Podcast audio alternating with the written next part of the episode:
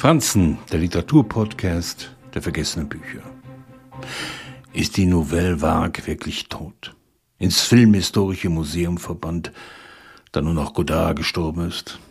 Nachdem Arte die Namen dieser Welle noch einmal aufgezählt und gewürdigt hat, ist es an der Zeit, sich auch an die literarischen Vorlagen zu erinnern.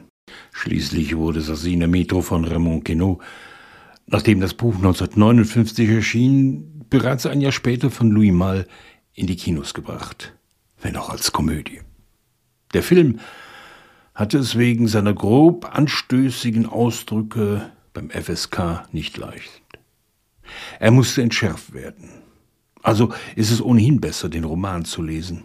Frank Herbert entreißt in seiner Neuübersetzung Kenos Sprache jeglichem dämpfenden Einflusses.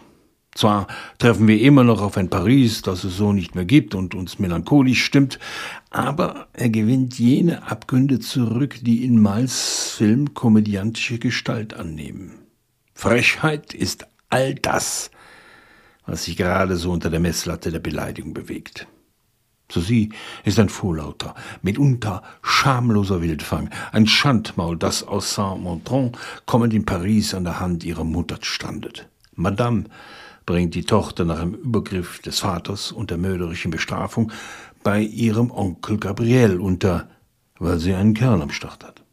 Sasie ist nun halbweise und wünscht sich nichts sehnlicher als eine Fahrt in der Metro. Nur streikt die gerade. Ihr Onkel arbeitet in einer Travestieshow am Place Pigalle und sie lernt eine Menge schillernde Persönlichkeiten kennen. Sasie büxt aus, wird von der Polizei eingefangen, zurückgebracht. Sie sieht den Eiffelturm, erlebt eine Einführung und eine Schlägerei mit. Queneau war ein Sprachmeister. In Sasie in der Metro ist es vor allem die rotzfreche Umgangssprache, die den Charme dieses Romans ausmacht und ihn dem musealen Paris entreißt. Am Ende darf Sasie mit der Metro fahren. Allerdings schläft sie da, erschöpft von einer pulsierenden Hauptstadt, die auf uns heute wie eine Ansichtskarte wirkt.